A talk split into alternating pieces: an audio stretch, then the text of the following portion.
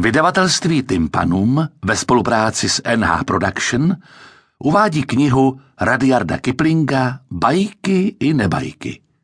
Čte Jiří Lábus.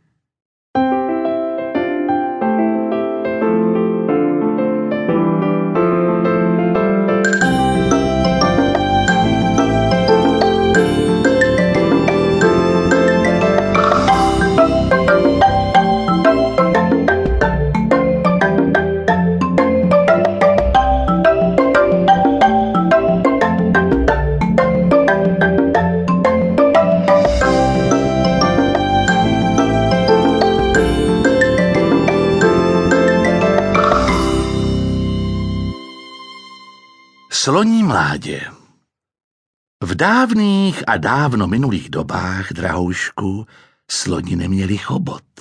Měli jen černavý vyboulený nos, velký jako bota, kterým mohli jen vrtět ze strany na stranu, ale nemohli jim nic sebrat.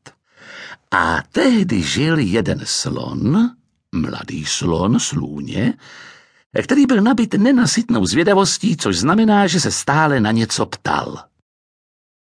Žil v Africe a celou Afriku naplňoval svou nenasytnou zvědavostí. Ptal se vytáhlého strýce Pštrosa, proč mu ocasní péra rostou z ocasu. A vytáhlý strýc Pštros mu napráskal tvrdým, přetvrdým pařátem. Ptal se vysoké tety žirafy, kdo jí pocákal kůži s kvrnami. A vysoká teta žirafa mu nabila tvrdým, přetvrdým kopitem. Ale stále byl nabit nenasytnou zvědavostí. Ptal se tlustého strýce Hrocha, proč má červené oči a tlustý strýc Hroch přetáhl tlustým, přetlustým paznechtem. Ptal se chlupatého strýce Paviána, proč melouny chutnají jako melouny a chlupatý strýc Pavián ho spráskal chlupatou, přechlupatou prackou. Ale pořád byl nabit nenasytnou zvědavostí.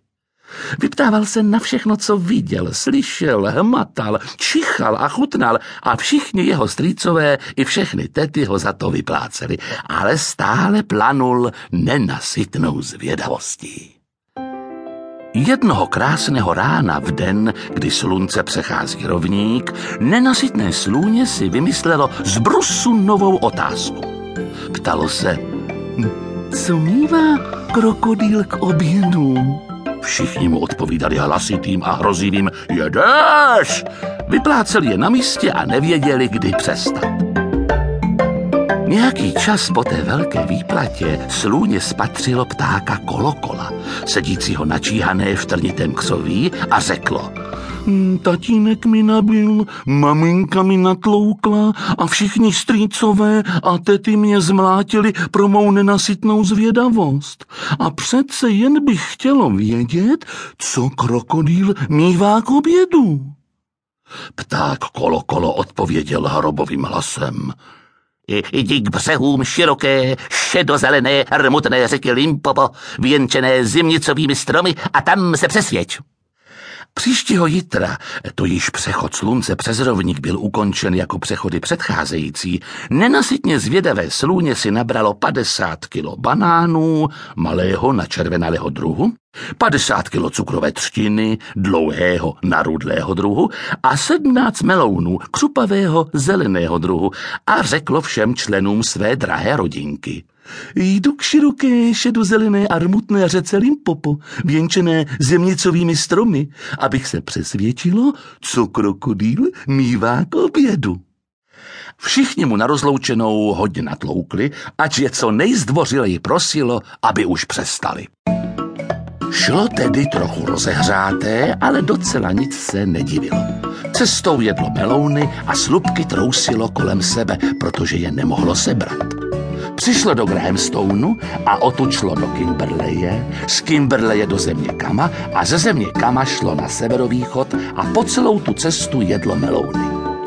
Až přišlo k břehům široké, šedozelené, rmutné řeky Limpopo, věnčené zimnicovými stromy. Bylo to právě tak, jak řekl pták Kolokolo. Kolo. A musíš vědět a uvědomit si, drahoušku, že až do toho týdne, dne, hodiny a minuty nenasytně zvědavé slůně nikdy nespatřilo kroku.